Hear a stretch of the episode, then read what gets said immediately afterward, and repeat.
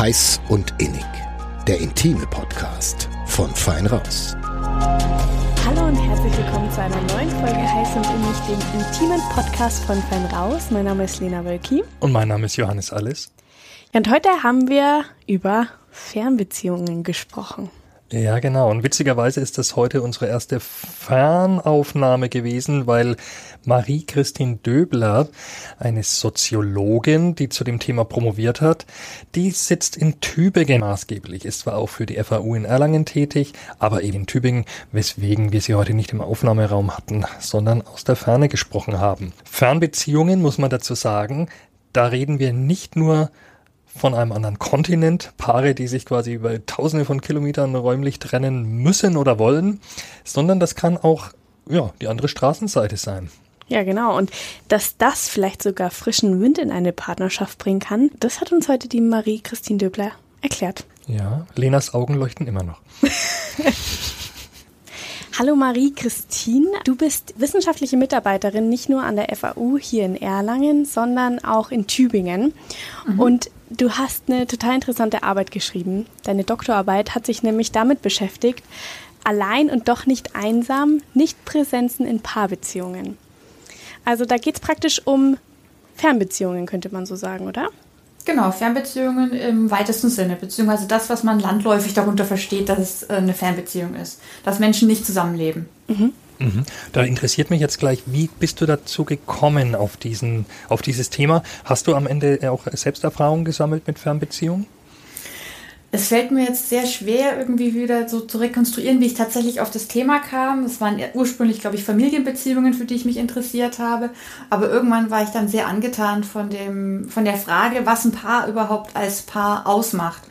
Und die Frage wird mir immer wieder gestellt, ob es vielleicht auch eigene Erfahrungen waren, die dahinter stehen. Und ich muss zugeben, mir ist erst nach einem Jahr ungefähr aufgefallen, dass ich tatsächlich selbst eine Fernbeziehung führe. Okay. Was mir im Vorfeld nicht so bewusst war. Dadurch, dass ich so einen engen Kontakt mit meinem Freund hatte und wir uns aus meiner Perspektive regelmäßig genug gesehen haben.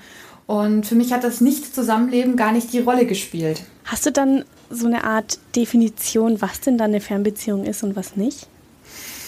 Das unterscheidet sich je nachdem, aus welcher Perspektive man sich das anschaut. Also ich habe viele junge Paare, die sagen, eine Fernbeziehung ähm, beginnt quasi erst mit einem gewissen räumlichen Abstand zueinander. Also es braucht eine bestimmte Anzahl an Kilometern.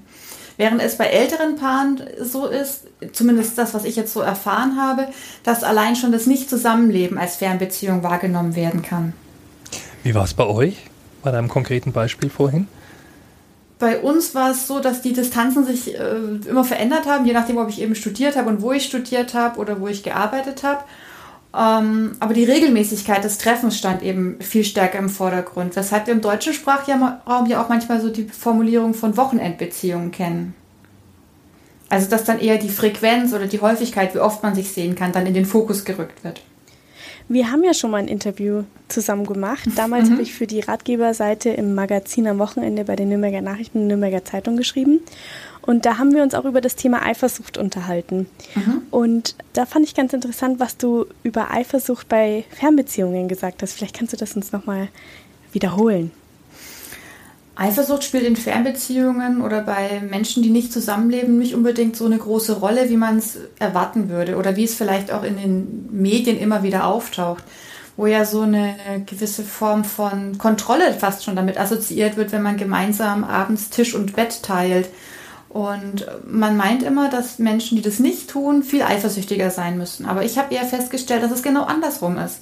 Dass diese Menschen sich ihrer Beziehung viel sicherer sind als Menschen, die vielleicht zusammenleben, weil sie äh, diese Beziehung bewusst immer wieder ähm, eingehen und auch herstellen müssen. Also weil der Aufwand einerseits schon viel größer ist und weil sie vielleicht auch viel häufiger miteinander kommunizieren oder viel intensiver, wie ich es ja auch gerade schon von mir und von meinem Freund sagte. Mhm. Das heißt, da ist dann sogar mehr Vertrauen vielleicht da in so einer Fernbeziehung. Ich würde sagen, Vertrauen ist die absolute Voraussetzung, dass so eine Beziehung funktionieren kann. Klingt logisch. Auf jeden Fall, ja. Gibt es bei deiner Arbeit eine, eine Art Fazit, das du ähm, auf das du gekommen bist? Fernbeziehungen sind viel besser als ihr Ruf, würde ich sagen. Also Menschen können damit tatsächlich glücklich werden. Ähm, wichtig ist nur, dass sie für sich ein gewisses Maß an ähm, Verbundenheit finden und das regelmäßig herstellen können, um damit zufrieden zu sein. Und das sagt sich jetzt so einfach, ist aber relativ komplex, weil, weil die Partnerinnen und Partner in solchen Beziehungen ja unter Umständen unterschiedliche Nähe- und Distanzbedürfnisse haben. Also jetzt in einem emotionalen Sinne und in einem körperlichen Sinne. Und das ist vereinbar mit unterschiedlichen Häufigkeiten, sich zu sehen. Also für manche Paare ist es in Ordnung, sich eine Woche lang nicht zu sehen, aber dann wird es schwierig. Dann muss wieder eine physische Präsenz hergestellt werden.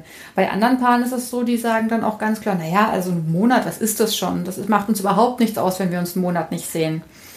Und das ist aber auch nicht stabil. Also sowas verändert sich auch mit einer Lebensphase beziehungsweise mit bestimmten Ereignissen im Lebenslauf. Wenn Kinder dazukommen, ist es äh, oftmals so, dass es dann sogar leichter wird, wenn der Partner oder die Partnerin abwesend ist, weil die Abwesenheit kompensiert wird. Aber wenn zum Beispiel eine Krankheit dazu kommt, dann müssen die ähm, Frequenzen oder die Intensität des gemeinsamen Zusammen des physischen Zusammenseins häufiger und äh, stärker werden. Ich könnte mir vorstellen, dass es auch sehr schwierig ist, wenn innerhalb des Paares es da unterschiedliche Vorstellungen gibt. Also wenn der eine sagt, hey, eine Woche ist gut und der oder die andere sagt dann, äh, oh, nö, ein Monat passt eigentlich. Ja, weil man oftmals das Gefühl hat, dass die physische Nähe, die jemand erwünscht, etwas über die Gefühle aussagt, die, also die Emotionen, die Liebe zueinander, die vorhanden ist. Und das muss ja nicht zwangsläufig so sein.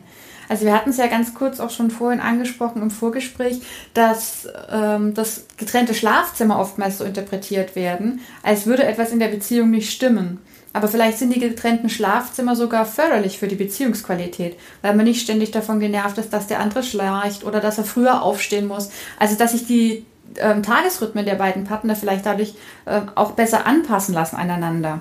Hast du Erfahrungen gesammelt, wie das, ob das Alter eine Rolle spielt, ob die, ob jüngere Leute vielleicht weniger lange ohne einander aushalten oder andersrum?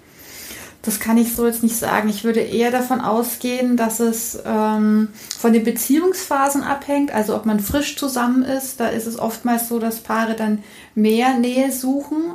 Also Nähe sowohl in einem physischen Sinne als auch hinsichtlich der Kommunikation, weil man einfach noch eine gemeinsame Paaridentität, Paarwirklichkeit aufbauen muss.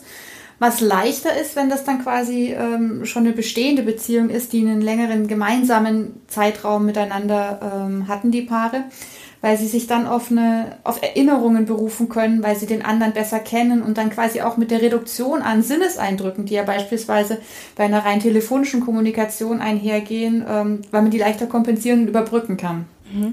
Was meinst du, ist schwieriger, wenn man sich jetzt schon als, als ähm, weit voneinander kennenlernt, also sagen wir, man lernt jemanden kennen, der vielleicht aus Hamburg kommt, oder wenn derjenige während der Beziehung dann wegziehen muss? Es ist insofern einfacher, wenn man während der Beziehung wegziehen muss, weil man eben schon eine gemeinsame Erfahrung, eine gemeinsame Geschichte aufbauen konnte. Es ist aber insofern schwieriger, weil die Partnerinnen und Partner dann damit konfrontiert werden, dass eine große Veränderung in der Beziehung Einzug hält. Ich habe aber auch verschiedene Paare interviewt, die gesagt haben, das war ihr Glücksfall, dass einer von beiden weg musste, weil sie auf einmal erkannt haben oder wiederentdeckt haben, was sie am anderen haben. Und ähm, ein Interviewter hat es dann so formuliert, die, das Feuer der Liebe wäre wieder neu angefacht worden. Und ähm, das hätte der Beziehung extrem gut getan. Der Vorteil jedoch, wenn man sich als Paar zusammenfindet und an unterschiedlichen Orten schon von vornherein lebt, ist, dass man sich ja ganz bewusst auf diese Fernbeziehung einlässt. Dass sie eben nicht plötzlich über einen hereinbricht, die räumliche Distanz. Und das kann dann auch wiederum ein positiver Effekt sein, der eine Beziehung auch stärkt. Hast du bei deinen Interviews, sind da auch Paare dabei, die vielleicht schon wirklich lange, lange, lange, lange Zeit zusammen sind und einfach ähm, ablehnen, zusammenzuziehen?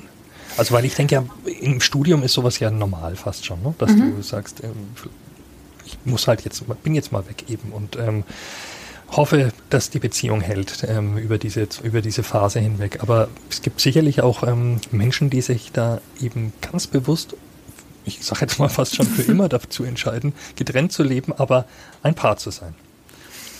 Ja, also ich hatte mehrere Paare dabei, bei denen es 20, 25, 30 Jahre schon gut ging, diese Art der Beziehung, was auf unterschiedliche Ursachen zurückzuführen war. Also in dem einen Fall hat er auf einer Bohrinsel gearbeitet und das eben schon die gesamte Zeit über, in der die beiden zusammen waren.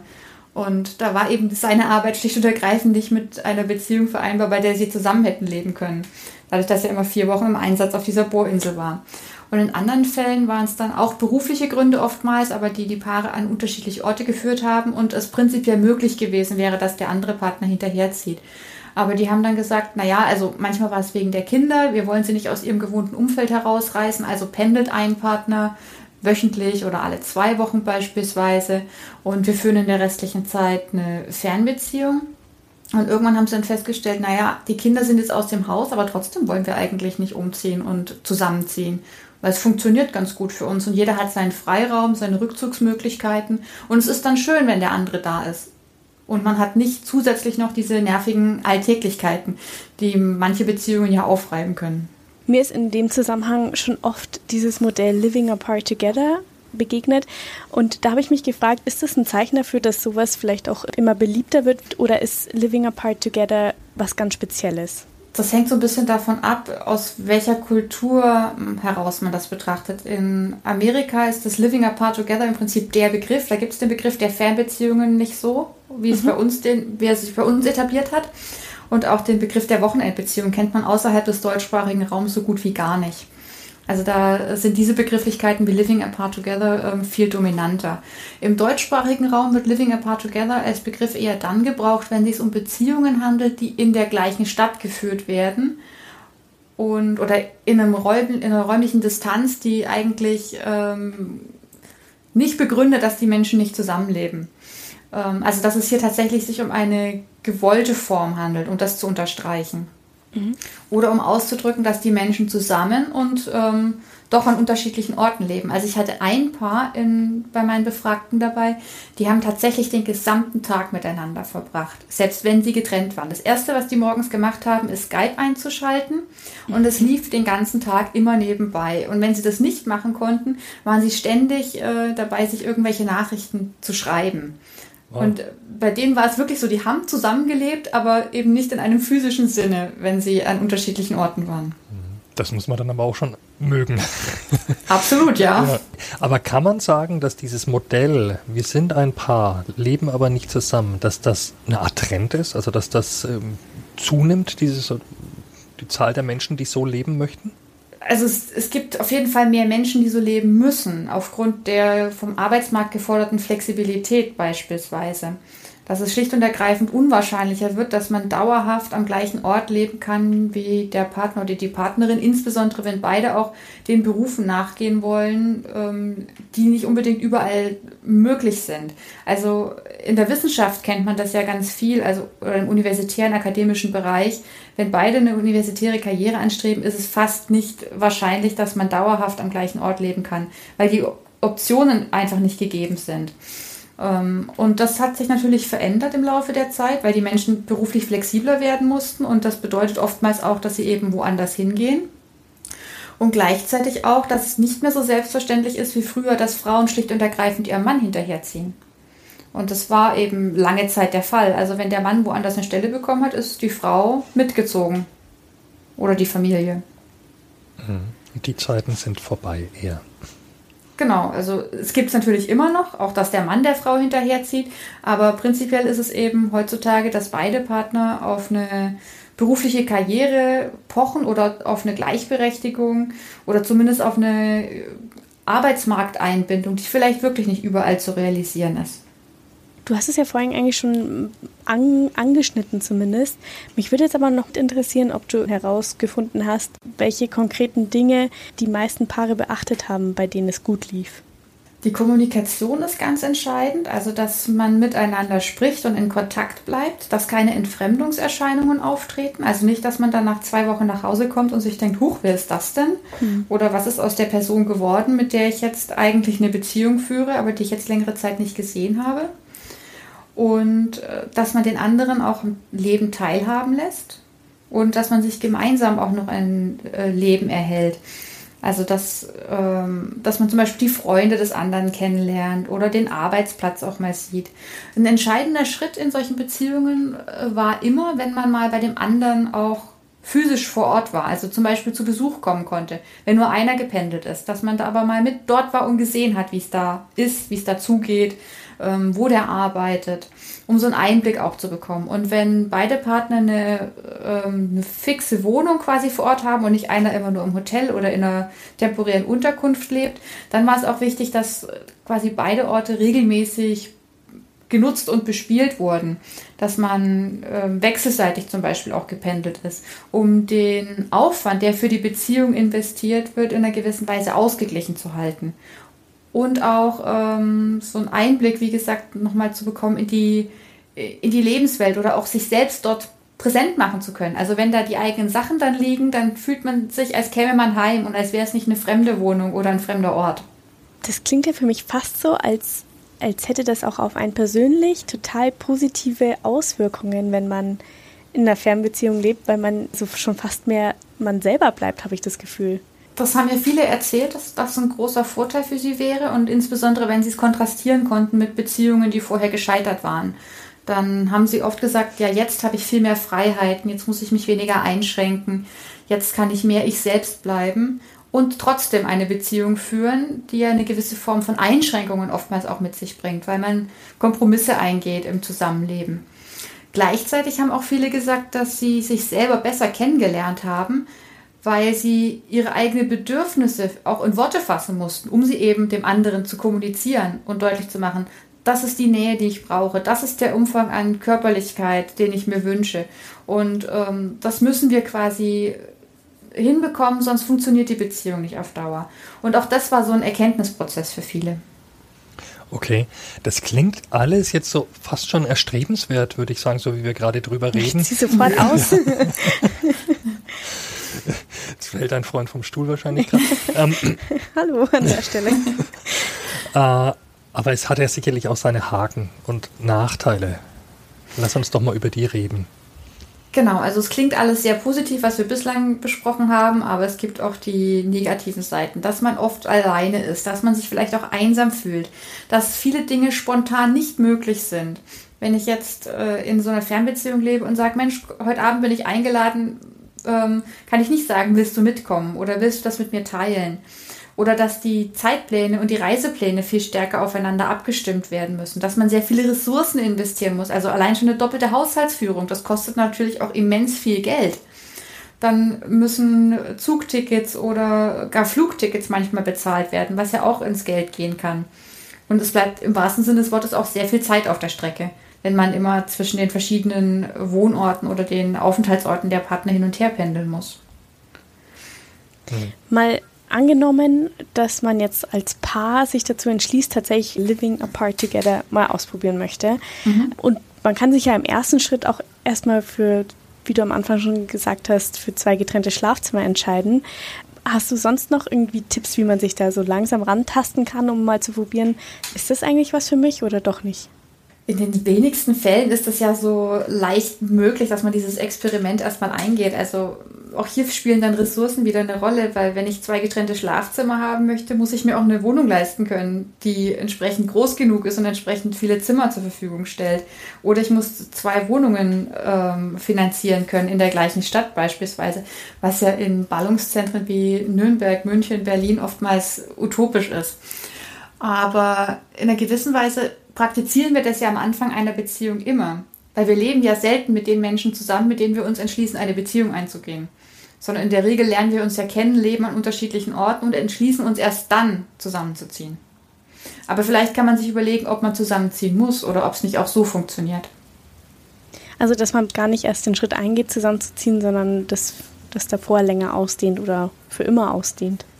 Das ist zumindest eine Überlegung wert, ja. Oder wenn man merkt, dass einem quasi der gemeinsame Alltag nicht gut tut, dass man dann durchaus auch den Mut haben kann zu sagen, okay, dann ziehen wir eben in unterschiedliche Wohnungen oder einer zieht aus und einer bleibt in der gemeinsamen Wohnung zurück. Aber wir verstehen das nicht als Trennung, sondern nur als eine räumliche Distanzierung. Weil an der Stelle muss man natürlich auch beachten, dass sowas immer ein Signal an die Umwelt ist, also an den Freundeskreis, an die Familie.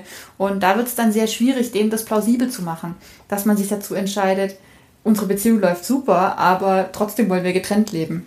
Hm. Ja, das ist auch nochmal ein, ein, spannender Punkt, diese Außenwahrnehmung auch. Mhm. Ähm, ich glaube, du hast es vorhin schon mal angeschnitten, äh, dass das einem ja oft negativ ausgelegt wird. Ne? Bei denen scheint es ja. ja nicht zu passen, ne? sonst würden sie ja zusammenziehen.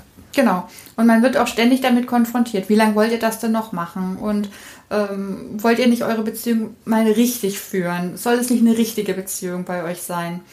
Um, also diese, dass irgendwie so diese Vorstellung davon immer noch existiert, dass es eine richtige Form gibt, eine Paarbeziehung zu leben und die bedeutet eben Nähe. Und diese Nähe ist nicht nur metaphorisch gemeint, also eine emotionale Verbundenheit der beiden Personen, sondern es geht auch um eine physische Nähe, die erstrebenswert erachtet wird und äh, eigentlich auf Dauer gestellt sein soll. Also es mhm. geht darum, immer und ständig miteinander im Prinzip zusammen sein zu wollen. Da denke ich irgendwie komischerweise sofort an meine Großeltern, weil bei denen habe ich das beispielsweise nie gedacht, obwohl die immer getrennte Schlafzimmer hatten. Mhm. Meine Urgroßeltern und lustigerweise auch vielleicht ist das entweder nur bei mir in der Familie so oder, oder auch in anderen Familien so, wo die, die Ehepaare schon sehr lange zusammen sind. Da geht man ja eigentlich auch nicht davon aus, dass die Beziehung nicht mehr funktioniert, sondern die sind einfach so, so eigenbrötlerisch geworden, dass die einfach äh, lieber ein eigenes Zimmer haben. Ja. Aber es ist auch Ansichtssache wieder, weil ich ähm, erinnere mich, als ich jugendlich war und dann vielleicht gehört habe von bei Eltern, also meine Eltern haben immer noch, na, wobei, ich muss mich korrigieren, teilweise jetzt nicht mehr, aber die hatten lange zusammen äh, dasselbe Schlafzimmer und ähm, das hat, wenn ich das bei Freunden gehört habe, dass die Eltern da das anders handhaben, hat mich das immer so ein bisschen, oh, mh, so negativ berührt, weil ich dachte, ja, die oh, die werden sich wohl auseinandergelebt haben mhm. oder dergleichen. Also es ist, hängt immer wahrscheinlich vom eigenen Standpunkt ein bisschen ab. Ja, von dem auch, was man gewohnt ist oder was man eben kennt. Und wenn man in einer Familie aufwächst, in der das völlig normal ist, dass Eltern oder Großeltern getrennte Schlafzimmer haben, man gleichzeitig aber sieht, dass sie einen guten Umgang miteinander pflegen und einen positiven Kontakt miteinander haben, dann bewertet man sowas ganz anders. Wenn man das aber nicht kennt, wenn man jetzt aus dem Kontext kommt, in der alle Menschen um einen herum gemeinsam im Schlaf, also gemeinsame Schlafzimmer haben oder zusammenleben, dann muss man ja die räumliche Trennung in einer gewissen Weise vor diesem Hintergrund anders interpretieren. Mhm, das stimmt. Ja. Also ich muss sagen, ich habe darüber noch nie so nachgedacht, aber das also klingt für mich jetzt wirklich fast schon paradiesisch, wenn man sich vorstellt, man hat einen eigenen Rück Rückzugsraum im wahrsten Sinne des Wortes. Ne? Mhm. Ähm, also ich kann mir das total positiv vorstellen, wenn man, wenn man sich das leisten kann, wie du schon gesagt hast. Ja, vor allem für Frauen ist das oftmals eine paradiesische Vorstellung, weil wir immer noch in empirischen Untersuchungen finden, dass Männer oftmals einen eigenen Rückzugsraum haben, sei es der Hobbykeller oder ein Arbeitszimmer in den eigenen Verwänden, was Frauen oftmals verwehrt ist. Zumindest solange Kinder im Haus sind. Deswegen äh, werden häufig dann auch die Kinderzimmer zu den Zimmern der Frauen, sobald die Kinder aus dem Haus sind. Okay, wir haben jetzt auch schon darüber gesprochen, was man tun sollte, damit eine solche Fernbeziehung äh, funktioniert. Ähm, was sollte man denn tunlichst bleiben lassen, wenn man auch weiter in einem Paar bleiben möchte? Den anderen aus dem eigenen Leben ausschließen, nichts erzählen, was man macht, ähm, zu viel Kontrolle ausüben zu wollen, also es ist auch nicht gut, wenn ich quasi immer wissen möchte, wo mein Partner oder meine Partnerin sich aufhält. Das ist es nie. Also ganz unabhängig davon, mhm. ob es eine Fernbeziehung ist oder Wollte nicht. ich gerade sagen, ja. Aber in einer Fernbeziehung kann das natürlich äh, schneller zu einem Thema werden, insbesondere wenn das Umfeld einen damit konfrontiert und dann immer wieder sagt, naja, also so eine Fernbeziehung ist doch dafür prädestiniert, dass einer fremd geht oder eine Affäre hat. Das würdest du doch dann gar nicht mitbekommen. Und äh, das haben mir viele meiner Interviewpartnerinnen und Part äh, Interviewpartner erzählt, dass sie das ganz oft abwehren müssen, solche impliziten Vorwürfe oder Vermutungen, dass der Partner doch jemand anderes hätte in der Zwischenzeit, weil es ja nicht äh, gut gehen kann und weil zu wenig körperliche Nähe dann vorhanden sei und man ja eigentlich mehr bräuchte. Und von sowas sollte man sich auch nicht verunsichern lassen sondern wenn man meint, dass die Beziehung funktioniert und für einen ist es gut, dann sollte man auch daran festhalten und auf das eigene Gefühl vertrauen. Mhm. Und interessanterweise haben alle Paare gesagt, also eine Affäre oder ähm, sexuelle Untreue könne immer vorkommen, ganz unabhängig davon, wie oft man sich sieht. Und weil die Kommunikation oftmals so viel besser ist, meinen sogar die Fernbeziehungspaare, dass sie das viel eher bemerken würden, wenn der andere untreu wäre. Hm. Interessant, ja. Okay andersrum gedacht, für Paare, die womöglich eine offene Beziehung führen, mhm. ähm, ist dann so eine Fernbeziehung oder dieses nicht zusammen wohnen, leben wahrscheinlich auch eine Form von Modell. Und zu sagen, ich habe ohnehin eine offene Beziehung, wo, wo ich vielleicht auch mal jemand anders zu mir nach Hause hole. No, es ist vielleicht auch besser, wenn ich nicht gar nicht erst äh, mit, dem, mit meinem Partner zusammenlebe.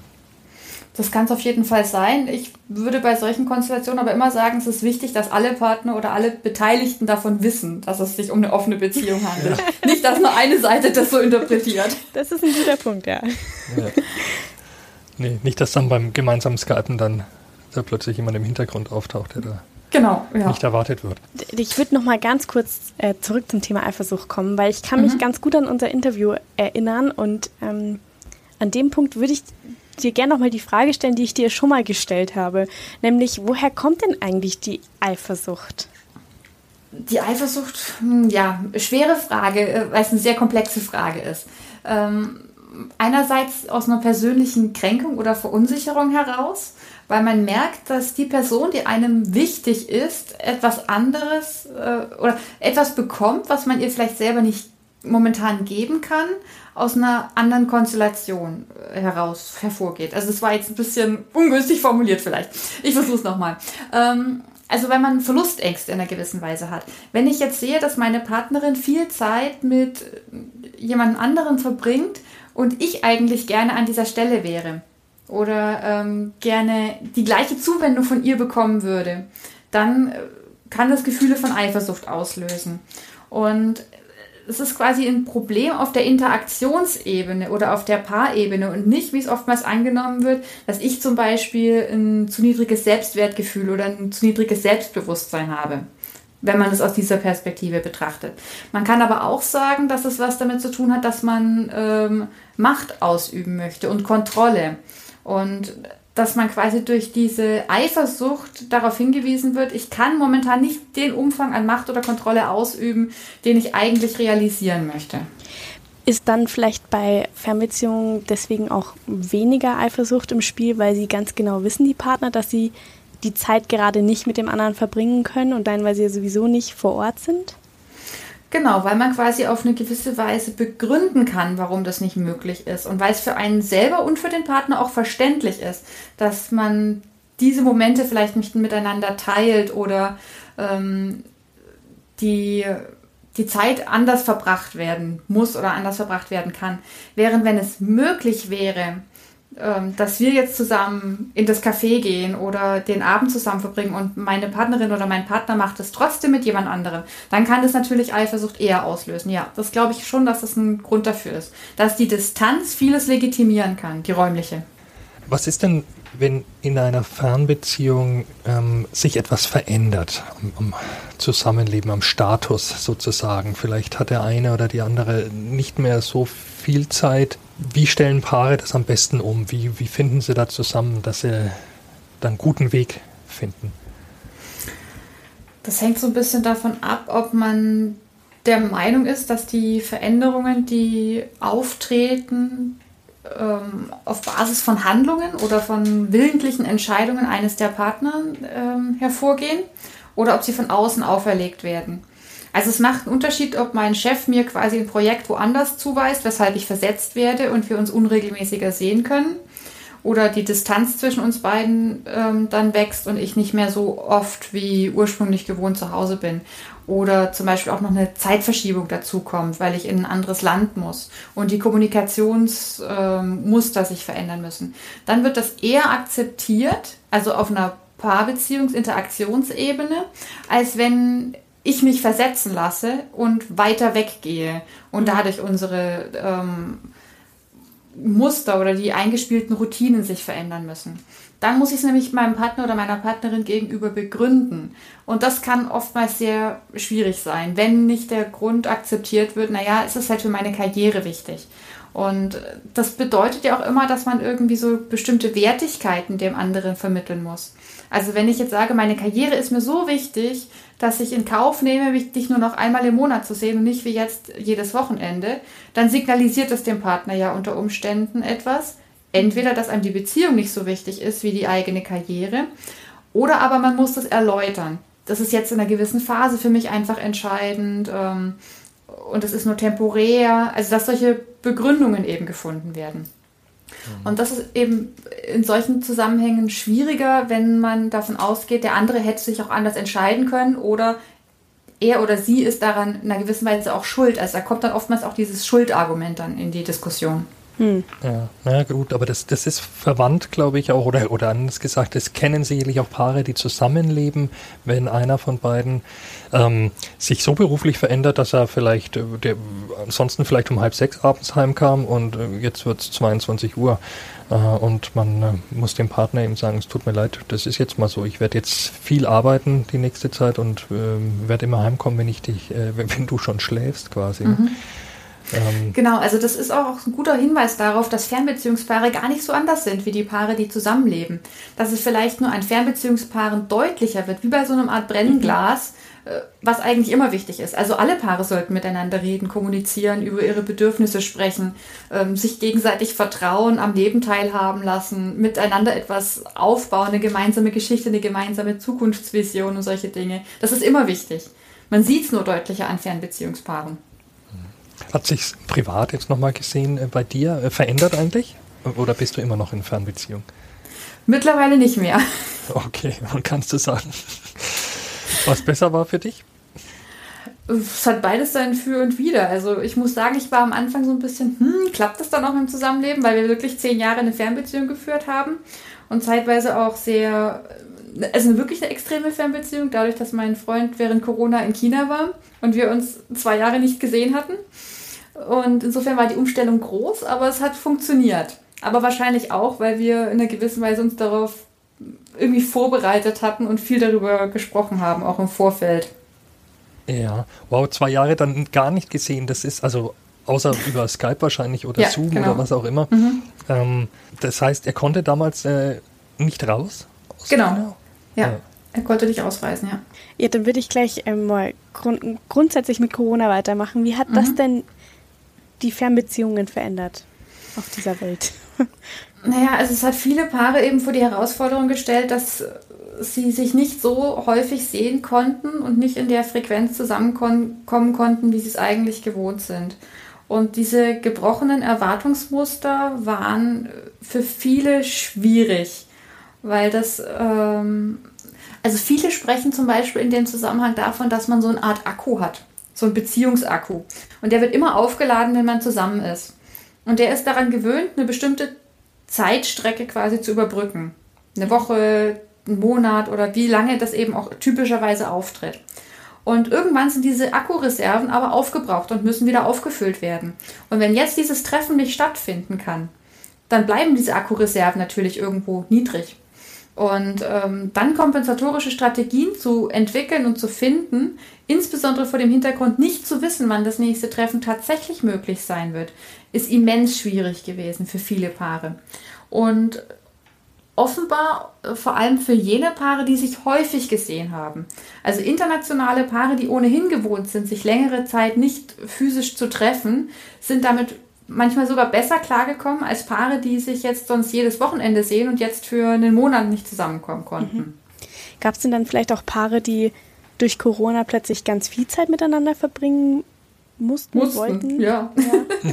Es gab es natürlich auch. Also ähm, einerseits die ganzen Familien und Paare, die auf einmal Homeoffice bedingt 24 Stunden, sieben Tage die Woche zu Hause saßen und wahrgenommen haben, den anderen in all seinen Facetten. Also es geht ja vom Hören in der Wohnung, von den Geräuschen, die jemand macht beim Essen, bis hin zu den, ja, oftmals auch Gerüchen beispielsweise, die der andere dann produziert, die man ja dann tatsächlich aushalten muss. Mhm. Und dem nicht entkommen zu können, ist, glaube ich, genauso strapaziös für eine Beziehung, wenn man da nicht irgendwelche Strategien und Rückzugsmöglichkeiten für sich findet, wie so eine Phase auf Distanz miteinander zu verbringen und danach zu suchen zu müssen, die Nähe zu erhalten und herzustellen. Denn genauso wie eine Ferne für eine Beziehung oft mal oder schwierig sein kann, kann eine Beziehung auch an zu viel Nähe ersticken. Mhm. Ja. In mir arbeitet immer noch so ein bisschen das, was du vorhin erzählt hast, äh, nämlich, dass ihr euch zwei Jahre lang nicht sehen konntet. Mhm. Das ist schon krass, finde ich. Ähm, magst du mal schildern oder sagen, wie das dann war? Also, als ihr euch dann wieder getroffen habt? Erstaunlich unspektakulär. Ja, also ich habe ihn vom Flughafen abgeholt und das war erstmal sehr kurios, weil dieser ganze Flughafen sehr leer war. Es kam nur ein einziger Flieger an. Ich war die einzige Nicht-Asiatin. Wie gesagt, mein Freund kam aus China zurück. Und das war erstmal so eine Fremdheitserfahrung an dem Ort, aber nicht eine Fremdheitserfahrung meinem Freund gegenüber, mal abgesehen davon, dass wir uns zum ersten Mal jetzt in einer physischen Präsenz mit Maske begegneten und ja auch erstmal an einen anderen Ort kommen mussten, um diese Maske abzulegen. Hm. Und insofern auch so hier nochmal eine Barriere in einer gewissen Weise vorhanden war. Und dann vielleicht auch so eine gewisse Skepsis, also jetzt im Flieger unterwegs gewesen und ähm, die Sorge in einer gewissen Weise auch irgendwas mitzubringen, an, also eine, den Virus äh, dabei zu haben, was natürlich berechtigt ist auf der einen Seite, aber auch eine irrationale Furcht sein kann, weil der Virus war ja auch schon hier. Und äh, insofern, ja, es war vergleichsweise unspektakulär. Man okay, malt also, sich, glaube ich, mehr aus, wenn man ja, an so sowas ein bisschen denkt. Hollywood habe ich jetzt gerade so gedacht. Also Flughafenszene ja, irgendwo, aber mein Gott. Dafür bin ich wahrscheinlich zu sehr Soziologin, als dass ich Hollywood-Szenen nachstellen würde. Ja, zum Abschluss. Fernbeziehungen sind schön und gut, aber wenn dann vielleicht irgendwann Kinder im Spiel sind, dann kann ich mir vorstellen, dass sich ja doch ein bisschen was ändert. Mich würde mal interessieren, wie Familien sowas bewerkstelligen können oder was auch vielleicht der Unterschied ist, wenn man während einer Fernbeziehung ein Kind bekommt. Auch da kann man im Prinzip keine pauschale Antwort geben, weil sich verschiedene Konstellationen herauskristallisieren. Also bei den einen ist es so, dass eine Fernbeziehung ein Hindernis dafür ist, eine Familie zu gründen. Weil man davon ausgeht, das Kind bräuchte quasi die Betreuung oder die Zuwendung von beiden Eltern gleichermaßen und ähm, das kann nicht gewährleistet sein, wenn einer regelmäßig pendeln muss. Insbesondere wenn die Frau diejenige ist, die regelmäßig pendeln muss, weil wir hier irgendwie immer noch so ein sehr traditionelles Verständnis dafür haben. Die Mutter muss doch dauerhaft für das Kind dann da sein können. Sodass wir hier beobachten können, dass eine Familiengründung aufgeschoben wird oder im Vorfeld einer Familiengründung dann tatsächlich versucht wird, zusammenzuziehen und zumindest für eine gewisse Zeit lang eine Kontinuität an einem Ort herzustellen für beide Partner. Mhm. In anderen Fällen habe ich beobachtet oder ähm, ist mir erzählt worden, dass das Vorhandensein der Kinder überhaupt erst die Ursache für die Fernbeziehung ist weil man dann als Familienernährer irgendwo die, ähm, das Einkommen sichern musste und entsprechend nicht wählerisch sein durfte, was die beruflichen Positionen und äh, Jobangebote anging, sodass man aufgrund des Vorhandenseins von Kindern woanders hingehen musste, was oftmals bedeutet, dass dann die Karriere der anderen Person zumindest zeitweise stagniert, wenn nicht gar unterbrochen wird, weil die Eltern sagen, und oftmals ist es dann die Frau, die zu Hause bleibt, eine Eltern, also ein Elternteil sollte zumindest kontinuierlich für die Kinder da sein.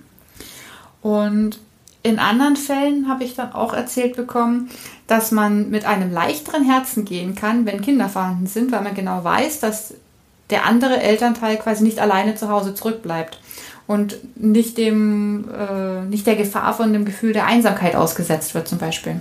Mhm. Okay.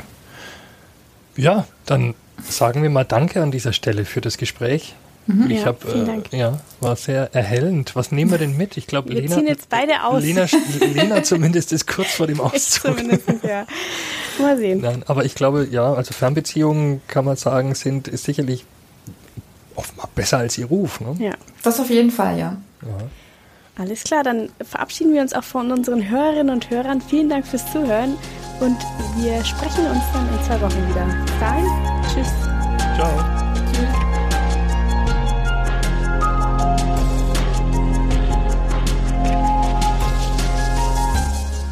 Mehr zu heiß und innig bei Feinraus und nordbayern.de